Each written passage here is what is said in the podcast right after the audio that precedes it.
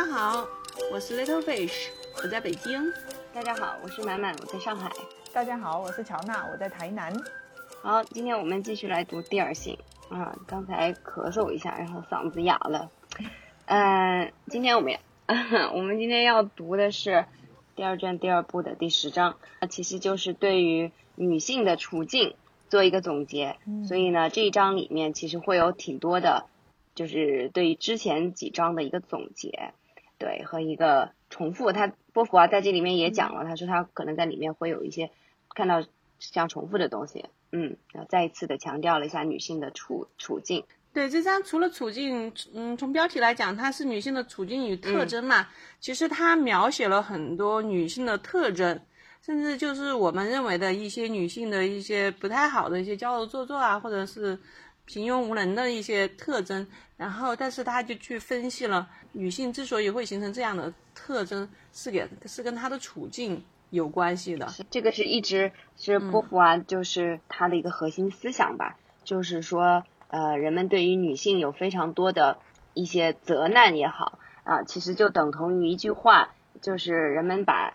人们把它的翅膀折断，然后再责怪它不会飞翔。波伏娃感觉一直是从这个角度在分析女性的处境。他这张有有挺多东西，就是在之前的章节里面也都有提到过。然后我主要是对有一个部分非常的有感慨，因为让我想起了就之前特朗普的很多女性的支持者。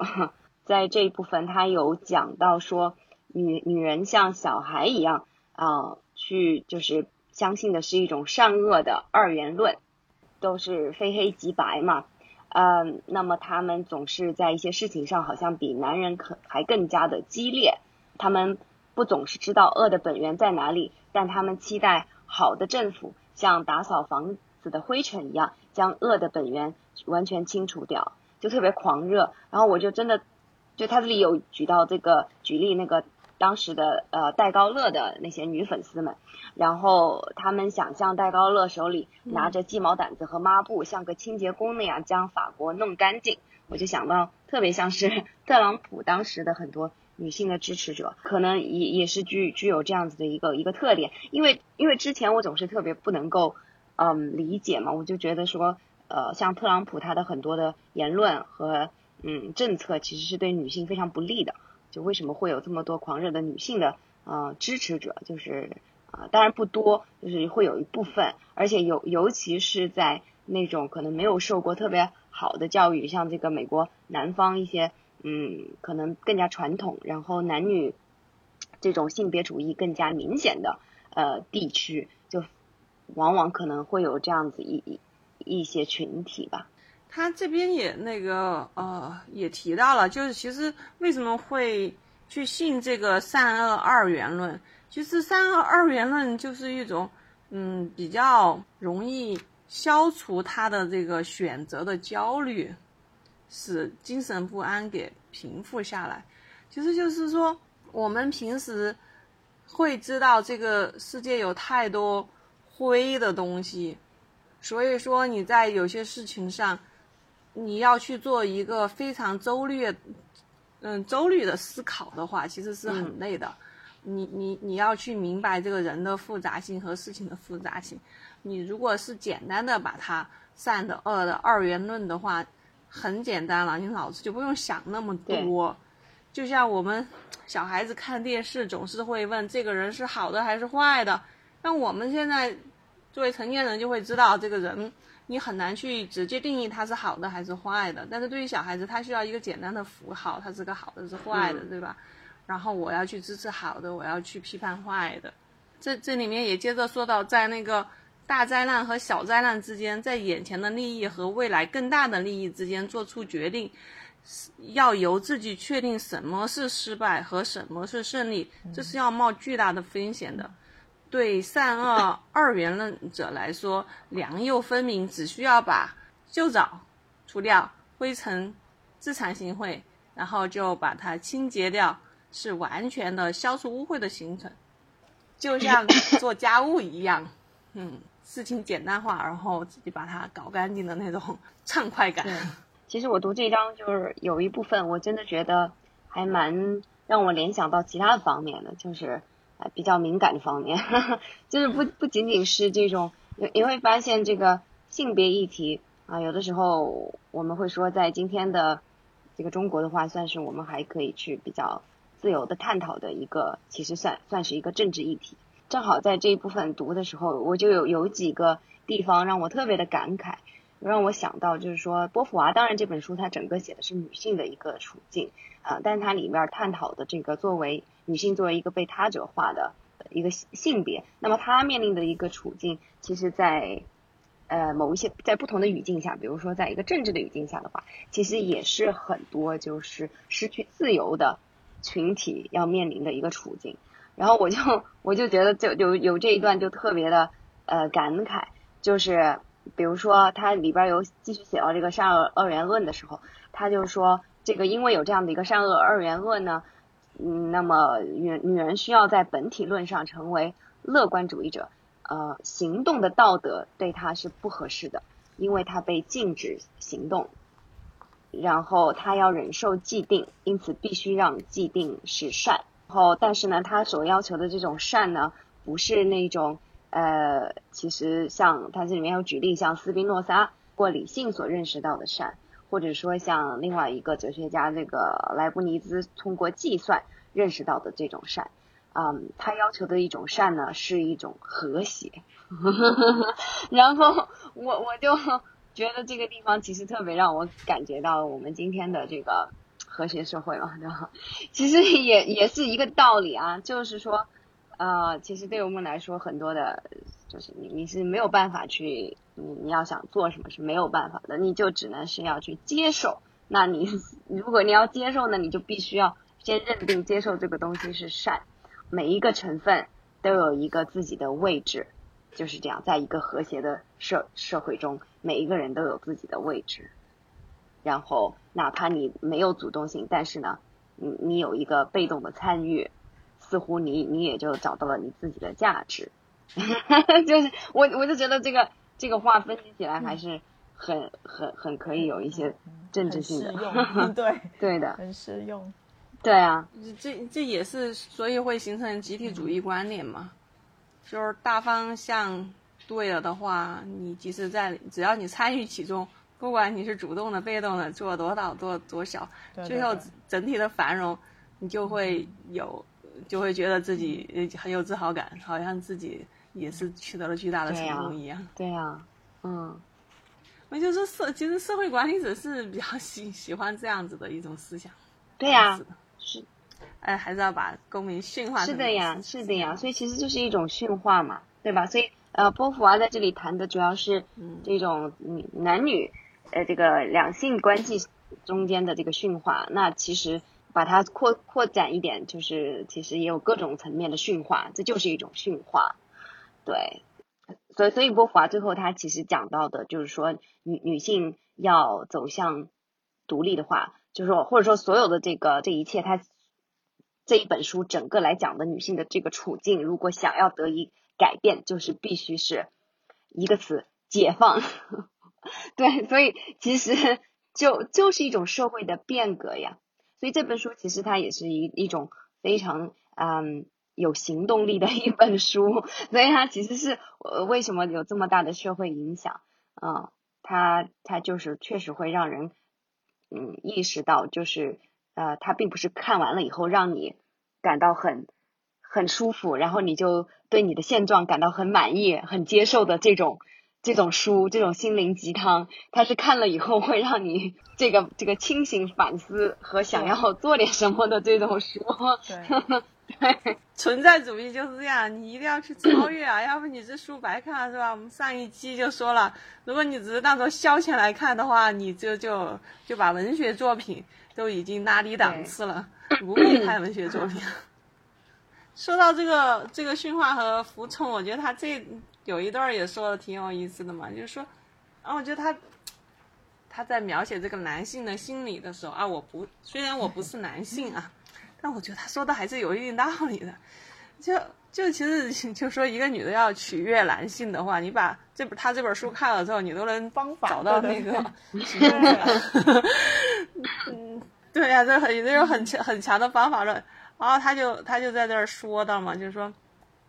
有时候男性就发现他他其实是希望女性被创造出来，就是献身于他、服务于他的嘛。所以说，女性在献身于给他的时候，即使让他发现他是在观察他，在评判他，就这么一点，就足够让他感觉受愚弄了。所以说，其实有有时候我就特别不理解，有时候因为男的出轨啊或者怎么之类的，找一个女的啊，这感觉跟还不如他媳妇儿什么的。其实他找的并不是要去找一个优秀的女性，更不是一个独立的、有独立思想的、或者是什么的女性，他其实是从本质上讲，还是想找一个顺从的、可以献身给他的女性，啊最好不要去 judge 对。他，是吧？就就就只要去崇拜他就好啊、嗯，就他他，因为咱们之前也讨论过，他还有一种去嗯。驯服别人的那种冲对动嘛哈，你就还不能够是那种啊表现出特别的顺从，而你还你你首先你是一个应该是一样献出的东西，是一个猎物，然而这样东西吧，他也要求他自由的给予他。在床上，他要求他感受到快感；在家中，他必须真诚的承认他的优越地位和贡献。然后最绝的是在后面，就是在他服从的时候，他应该假装是独立的，然后而在别的时候，他应该主动的演被动的戏。所以说，对，这个就就开始有技术含量。对，就就如果你是一个优秀的小三儿的话，是如果或者是一个优秀的那个交际花的话，其实是非常巧妙的掌握到这种分寸。我还有想到一个点，就是他这里就他这里有写说，对于主要都在家里的这些女性来说，跟他打交道的不是物质，因为男性的他都会去主宰世界嘛，他会去改变世界，就是改变物质的客观的世界。就是说，对女性在家里的这一这一波女性来说，她其实打交道的不是物质，而是生命。就比如说她养育小孩啦，然后在家里什么种花种草什么之类的这一种，而生命是无法以工具来掌握的，他们就只能默默的去承受生命神秘的法则。然后我就在想说，其实我们现在在探讨说它的另外一面，其实就是女性的解放嘛。当女性解放之后，她也去面对客观的世界，她能够通过比如说工具或者是什么去改造世界的极端的话，她再回过头来，其实现在我觉得现在很多女性把小孩子当做工具，其实也是变成了就是她经历的一种投射，就是女性地位改变的一种投射，就是她不再觉得说世界上有什么东西是我们不能控制的，就是她没有，她已经在没有说那个年代的女性，她就是觉得说生命是很神秘的这种东西，她没有办法去掌控，而现在的女性更多的就会认为说，我什么东西其实都是可以有办法去掌控它的法则的，就是有那个法则存在的。之后解放的极端之后，她就觉得说她什么都是可以控制的，就包含生命在内，它都是可以控制的。走到了另外一种极端上去呢，对，这就是咱们之前讲的三嗯三二二元论嘛，就是说他之前认为什么都不受控是吧？然后就就就只能宗教信仰啊或者什么，就觉得这个这些事儿都太玄了，没有什么逻辑可言。然后忽然发现啊，受了点教育之后，然后就觉得啊，有些东西是可以受控的，然后就开始对对对对对自信心膨胀，觉得我什么都可以控。其实还是没有常年像男性那种积累出来的对这个社会的复杂性的认识，不是东西初一就两个开关，要不就全都受控，要不就全都不受控这种。其实中间还有很多很复杂的。对，所以这也是就是在育儿的道路上，一般爸爸都比较放松，就是都是妈妈在妈妈在激在控制，对啊，爸爸都觉得说，嗯，小孩子都有他自己 自己的生长的轨迹，但是妈妈就不行不行，一定要掌控在手里。后面一章专门写了三种情况嘛，就是呃女性对于自己处境的一种所所谓的辩解，他用的是辩解，就是其实我觉得不叫不叫辩解吧，它英文就是 justification，就是去一种合理化，嗯就是说女性采用了三种方式对自己的这种处境进行一种合理化啊、当然这个合理化可能都是一种自我欺骗，然后呢，这个波伏娃讲讲的三种的话，就是一个是自恋，一个是爱情，还有一个是还有一个是宗教。对，那其实我觉得今天的话，其实就可以再加一个就是鸡娃嘛。我觉得本质上其实绝大多数时候，嗯，我个人我个人觉得啊，它它体现出来的可能并不是女性认为一切都尽在掌握，就是我可以去呃控制我孩子的未来的这种吧。我感觉，我觉得更多的还是就是他没有办法在他个体的这个自我实现上面得到一个完全的满足，然后所以他就倾向于通过他的一腔热忱、一腔热情，对吧？投入在孩子身上。啊，有的时候表现出来是鸡娃，有的时候表现出来是对于孩子就是过分的，其实就是过分的关注嘛。你想今天对今天的这个呃社会呃就是在这个育儿方面，那确实是在任何社会呃历史上都没有过的这种对于下一代的关注嘛，对，就是这种非常高的投入。嗯，我又看到很多女性，她本身的职业也发展的挺好的，她也热爱自己的职业。但是她还是要投入到轰轰烈烈的计划事业，就是出于中产的焦虑，就是那个 怕阶级下滑嘛。对，所以说这个里面的因素还是很复杂的，各种各样的情况都有。对，有可能更多嗯阶级性吧，阶级性比这种性别的有个更大的作用。嗯，所以波伏娃这里面也也就讲了，他就是其实自己的解放只能是集体的解放。解放，因为他说在上层阶级里面，这个其实也之前我们讨论过的，是吧？在上层阶级里面呢，女人其实是热心的，成为男性的同谋的，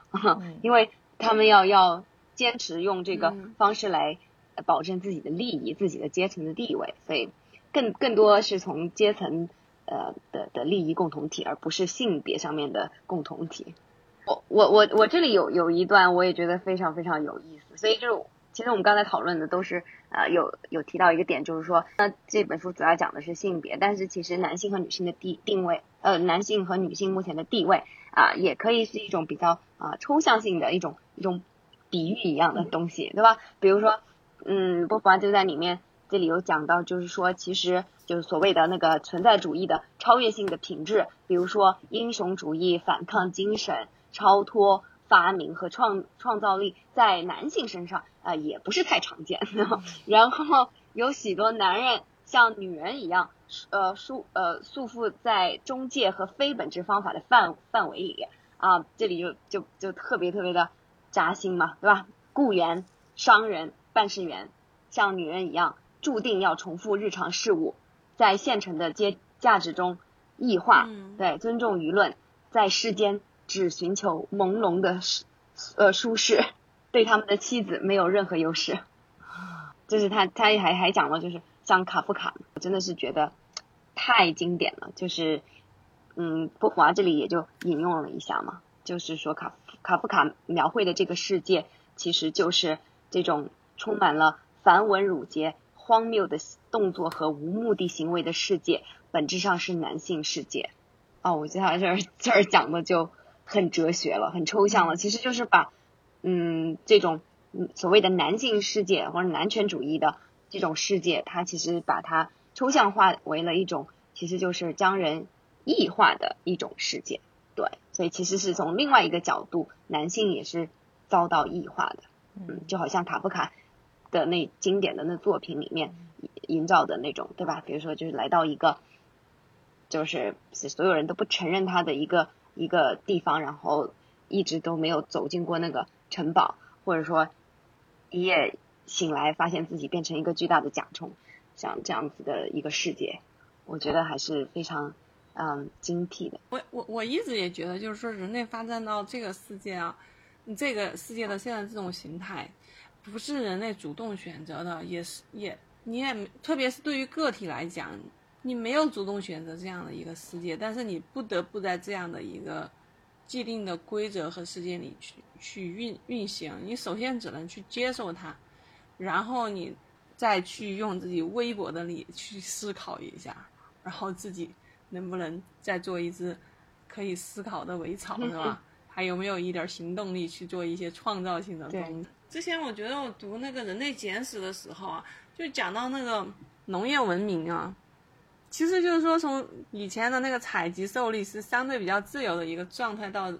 到农业文明，其实你看起来是一种进步，实际上人类其实进入了一个更加被奴役的一个状态，但这个状态又又回不去了。这个回就是因为你的人口膨胀之后，你不采取这种嗯。农业的话，就是这种大规模的耕种，其实是很辛苦的，比你摘摘摘果子要辛苦一点。你但是你就养活不了那样那么庞大的人口了嘛，是吧？所以这个社会不可能再倒回那种每天只要摘俩小时果子就可以随便嬉戏玩的那种状猴子的猴子的那种状态了。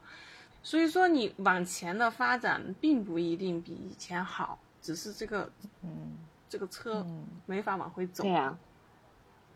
所以我们来到这样的一个社态，其实我们的心理啊，就是我们的心理和我们的身体构造，并不是为这样子的一个社会所打造的。因为从人类出现到这个，呃，人类进入文人类文明到现在嘛，嗯，农农业文明到现在，其实时间很短。你从整个人类的历史来讲，是时间是非常短的，也就几千年嘛。但是人类出现已经有几百万年了。前面的发展，所以你整体身身体的心理状态的构造，其实是为你前面的几百万年的那种你的生活方式所打造的，并不是为你今天的这种社会形态和你的生活方式所打造的。所以说，我就觉得这个就是很可很悲哀的一点，就是你从一出生到这个世界，就不是一个为你的身体本身机能所打造的一个世界，但是你必须要用你这样子的一个身体状态去接受和这样子的一个处境。其实也就是这样的一个处境，然后你只能想办法去利用它，然后自己做一点事情，仅此而已。我我就觉得特别有感触嘛，就是就是就再次想起，就是我们之前也说过的毛姆说的那个，对吧？就是阅读是避难所的那种感觉。就是其实我们讨论的这些处境，就今天现代人的这些处境，真的是在这些文学作品里面有特别深刻的探讨的。所以我我打算那个就是。下一步啊，我要把《尤利西斯》拿来看一看。那个呃，它里面它里面有讲一个，其实那个 James Joyce 他就有有提出一个他自己的解决方法吧，或者说这个主人公的一个解决方法，就他认为对于这种现代社会的驯化啊，或者说异化吧，他提出了三种呃方案啊，第一个是 silence，也就是沉默；第二个是 cunning。狡黠，就是那种讽刺啊，嗯，对，这种阳奉阴违吧，我觉得算算是这种啊。然后第第三种就是流亡，只有这三种。他当然他指出了这三种解决之道，很悲观的。现在想起来的话，对。不过你真的会觉得这个社会今天的文明对我们的这种异化的话，确实是很难一个人去在你自身对吧去克服这个时代，这是很困难的。所以说，这就是为什么男性和女性一样也很难做出超越性。就是这个时代很苦啊，就是本身时代就很苦，然后在这个苦的很苦的时代里，男性还要给女性创造出更更苦的，这样他们可以感觉好一点。对对，弱者抽当向更弱者。这个好一点，就是刚刚我不是谈到说那个女性为什么要撒谎吗？因为她会发现这样子去更能迎合男性，自己更能在这种悲惨的处境下过得稍微好一点。然后另外一个就是，哦，特别那个灰姑娘的故事啊，就是说那个，就以前咱们聊的灰姑娘的故事啊，就觉得男性就是有一种要去解解救女性那种，以获得自己的一种满足感嘛。这这这一章。那波娃也提到，就在《玩偶之家》里面，那个海尔茂解释，当男人原谅弱小的女女人的幼稚错误时，感到自己是多么的正确、强大、善解人意和宽容。我觉得这，我觉得这也是绝了。在一直社会上在讲的绿茶嘛，不是就是女性她就是会故意的表现的非常的弱小，然后比如说那个我这个水打不开呀，啊。哦，嗯，就打不开，然后就就就请男生帮他扭，就是他会把自己表现的非常的弱小，然后希望男性来帮助或者是怎么样，他就是呵护他还是怎么样的。人家波伏娃早早这么多年就已经把他讲得非常的清楚了。这男人啊，不仅要求女人做戏，还得要求你要犯点错，但是这种错不能去挑战他权威啊，就这种错。他 反而觉得我原谅你，好，你有这么多毛病，我原谅 你，我有多伟大，多么的宽容，是吧？其其实心心态非常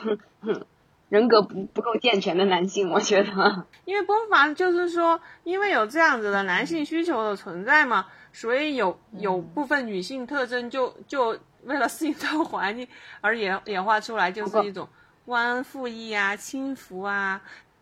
怯懦呀，懒惰呀，反而这样子的女性有诱惑力。如果你不是这样子的话，你你就反而没有，就丧失了你的诱惑力。所以，所以这个就是。这不就是典型的那个影视作品里面的傻白甜吗？对对对对对，就一定要傻嘛，而且还经常犯错，给别人在制造麻烦，是吧？哎，我看那种影视作品，我可烦那种女的了，就自己假装也不是假装，还不真的还是假的，就是很无知，然后又犯错，然后就就给别人制造很多麻烦，然后还觉得自己很纯真，然后男的你喜欢的不得了。对，所以这个其实就是一直以来从那个灰姑娘，从这种睡美人。啊，一直以来的这种逻辑嘛，对吧？就是女性就是被解救的一个对象嘛。然后，如果没有没有女性这样子的一个弱弱者的一个地位的话，男性怎么去感受到自己的强大呢？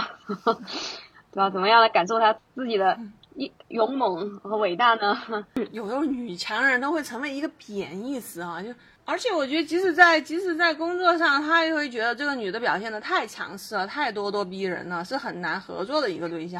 说到女性的这一种叫优势吗？还是什么？波伏娃这里有写，就是女性有一种特征嘛，他就说，呃，是认命。这里的翻译是我的这个版本翻译的是认命。他就说，这种认命的态度让女人变得非常的有耐性，让人不得不钦佩她们。她们比男人更能忍受肉体上的痛苦。他们在迫于情势时，能够展现出过人的勇气。他们虽然不能像男人那么勇于攻击，但是很多女人却能以冷静而顽强的被动态度坚持到底。她们在面临危机、穷困和不幸遭遇的时候，都比她们的丈夫表现得更有魄力。她们明白仓促不能成事，她们也不计较要花多少的时间。她们在冷静而顽强地做某件事的时候。有时会取得惊人的成绩，就是虽然说它是从负面的，就是关于认命的女性，就是在那种屈从这个社会的时候，她就会产生一种认命这样子的特征。但是我觉得从她这样的描述来看的话，其实如果说她真正的把这个特征放到对的时候，或者是对的地方，或者是对的情势之下的时候，她其实真的是比男性能够更有成就的。就是更能够掌控，说，哎，我知道说当下的情形是什么，我能够去采用什么样的方法，就是他可能会很冷静的去掌控全局，就是反而男性就会觉得说，哎，就是好像，哎，类似就像什么最毒妇人心什么之类的，就是感觉好像女生如果一发起狠来的话，就特别的让人就是让特别让男性不能接受。就是看透了嘛，就把事情看透了之后，他就知知道这个事情只只能这么做，那我就为了要达成目的，就那种很坚定的，对，很冷静。我我我感觉的话，我会更让我联想到就是，呃，其实这个也也就是有的时候，呃，男性社会会宣传的那个娘道嘛，就我我觉得也会有一点这种感觉啊。就是默默的忍受，嗯，最艰难的困境中也要努力的活下去，对吧？但是，对，但但但是就，嗯，不过可能什么事情都可以从不同的角度去看，啊，可能如果说是娘道的那种的话，它更强调的是一种一种牺牲，对，所以，呃，我觉得如果从一个比较积极的角度的话，就是说一种，嗯，不管怎么样都要活下去的这样一种坚韧嘛。这这他他说这段其实是为了跟男性社会就是形成一种对比，就是女性通过她这种坚韧和耐心嘛，她就她就是总是力图去保存啊、弥补啊、安排妥地啊，而不是那个毁灭和重建。在面临生活中这些突如其来的这些事物，比如说火山呀、老板呀、男人啊，他们就总是那个比较顺从嘛，就是这种逆来顺受的这种这种心理啊。但是那个对于男性来讲，男性就是知道他是可以重建其他制度的，另一种伦理，另一种法规，他把自己把握为优越性、超越性，也将历史看成是生成的。连最保守的男人也知道，某些发展是不可避免的，应该让自己的行动和思想适适应发展。没有参与历史的女人不理解历史发展的必然性，他不相信未来，希望时间阻止时间前进。如果人们把他的父亲、兄弟和丈夫树立的偶像打倒，他就感到无法填满这片天空，就会激烈的保卫他们。其实我就觉得这个这里面就。描写出男性和女性很大的不同，我觉得最最重要这点就是说，男性他知道他可以重建制度和另一种伦理和另一种法规，我觉得这个就是一个很要命的一个一个三观了嘛。就是男性当他觉得这个这个制度对他来讲不满的时候，他可以要求一个社会的变更，他的革命性和斗争性是是很强的，因为他知道有这种可能性。但女性就就压根儿就不觉得。会会有这种可能性去消灭一种制度或者一种伦理，或甚至或者是一种法规嘛？所以说他他就只能够希望历史前进。我已经适应了，是吧？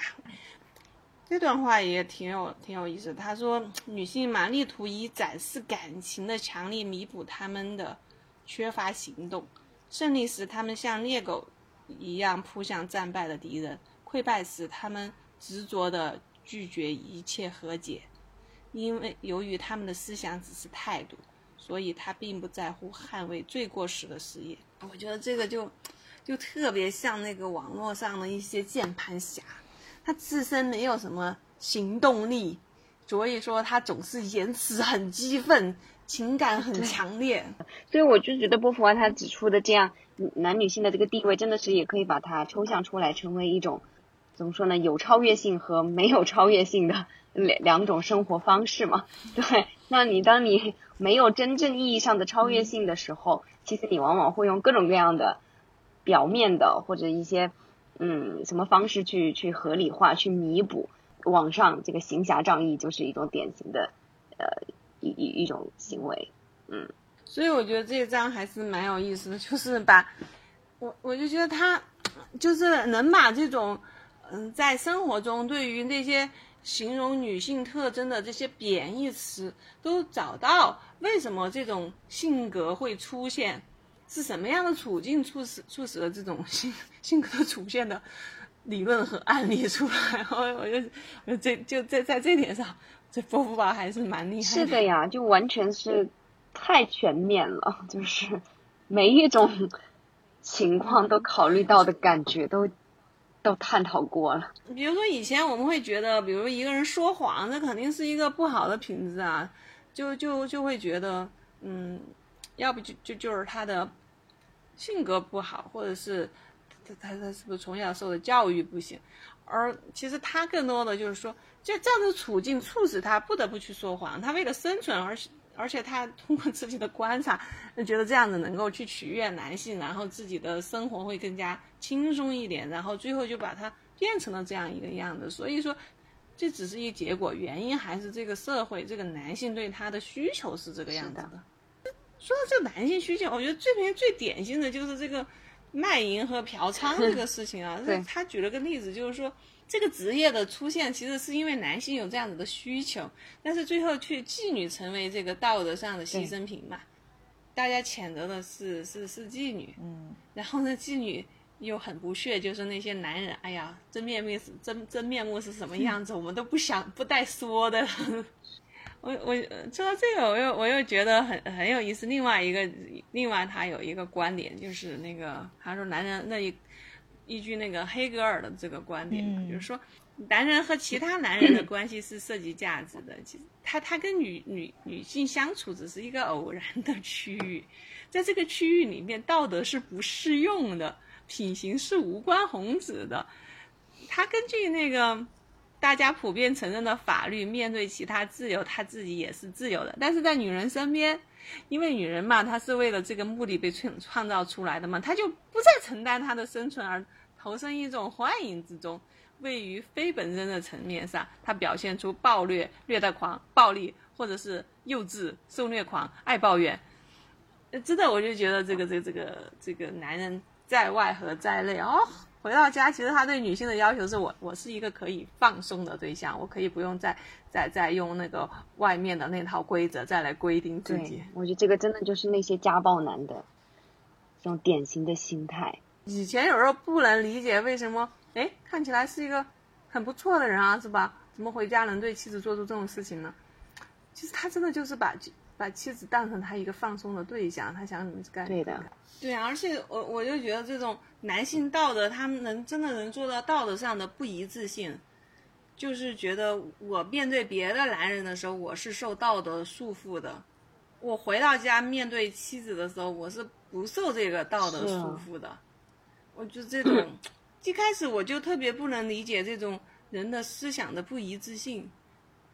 但是在这里的时候，我读完这个之后，我忽然就就明白了，这个就是说，换句话说，他就是不把女人看成是跟其他男人一样的人嘛。所以说你，我在其他男人在社会上的那种道德的约束，在在这儿不适用，在家里不适用，我就不把你看成是跟别人一样的一个人。所以这种道德，我对你就不需要再所以说像这种性别主义、种族主义，它都是本质是一样的嘛，就是把你看作他者嘛，就你根本就不是我们这一类的。那我们这一类的这些所有的道德规范，那都不适用你于你啊，是吧？所以就是说，当像当时那个嗯纳粹的时候，都根本不没有把你当做人了嘛，就是这个意思。所以对于有一些那种深受这种呃毒毒害的这些男性，像那些家暴男来说，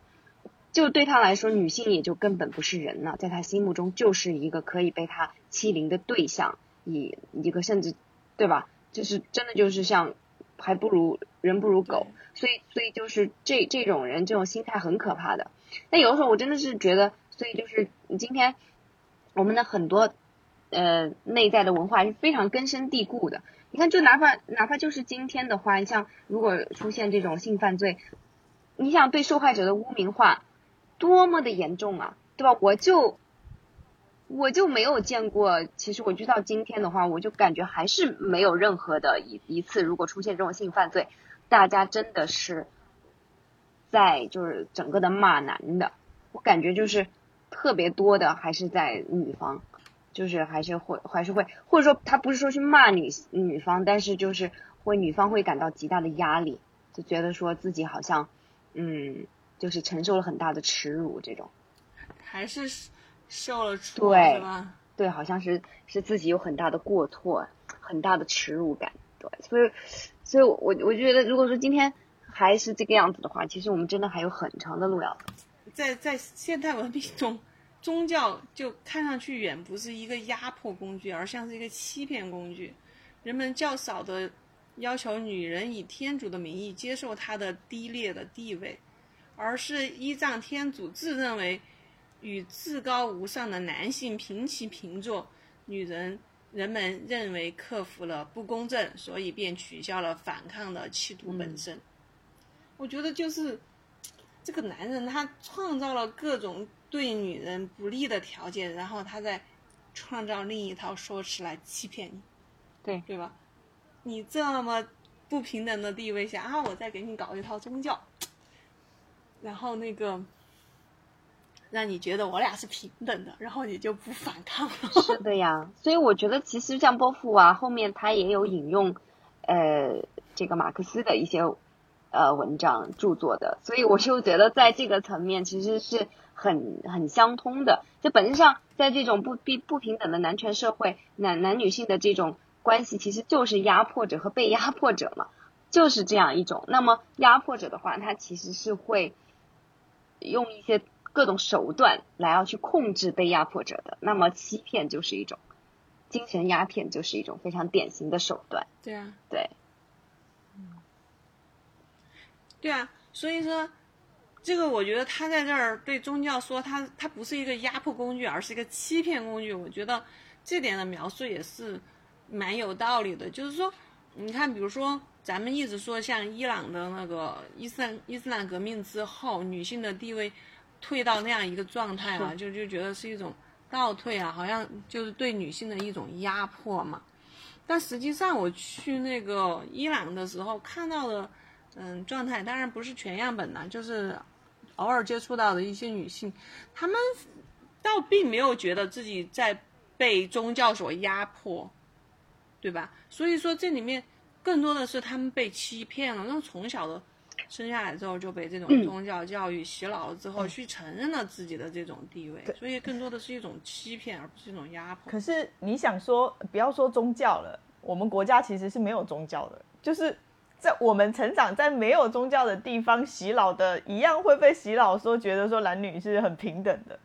就是男性一样会让女性觉得说，哎，你现在的女性地位已经很高了啊，是不是都跟我都还可以怎么样怎么样怎么样怎么样怎么样？对不对？我我觉得其实这种系统性的压迫，其实有没有宗教，其实都有办法达成的。嗯，也不光光说通过宗教洗脑都就只是其中的一个手段。对对对对对对对吧？它就是其中就一种手段。就你看你给你不同的故事选择，看你选择相信哪个故事，反正每个故事都是让你不要去反抗，看你更能接受哪一款是你的菜。我们我们的。我们的是和谐社会嘛？哈哈哈哈哈对，对啊，刚刚不就你上来不就说和谐社会吗？对呀，对呀，所以我我的意思就是说，我们的手段是和谐社会，你找到你自己的位置就好了。对啊，你找到你自己位置，也为整个大事业做出了贡献，大事业的成绩就是你的成绩。对，你的你的你哎，那个叫什么？你的功勋章就有有你的一半，也有我的一半。对，是这个。对对对，是的，是的。但不过不过，我觉得呢，相对来说，确实，我觉得还是比较典型的，就是宗教，啊，尤其那种政教合一的那种地方的话，那它对于女性的压迫就是更更强的嘛。对，所以所以我觉得像那个后面那个波伏娃还专门用了一节来讲那个，呃，就是专门。就是这种虔诚的女性，对吧？她怎么样自己，相当于就是自我洗脑呗，对吧？自我进行这个合理化，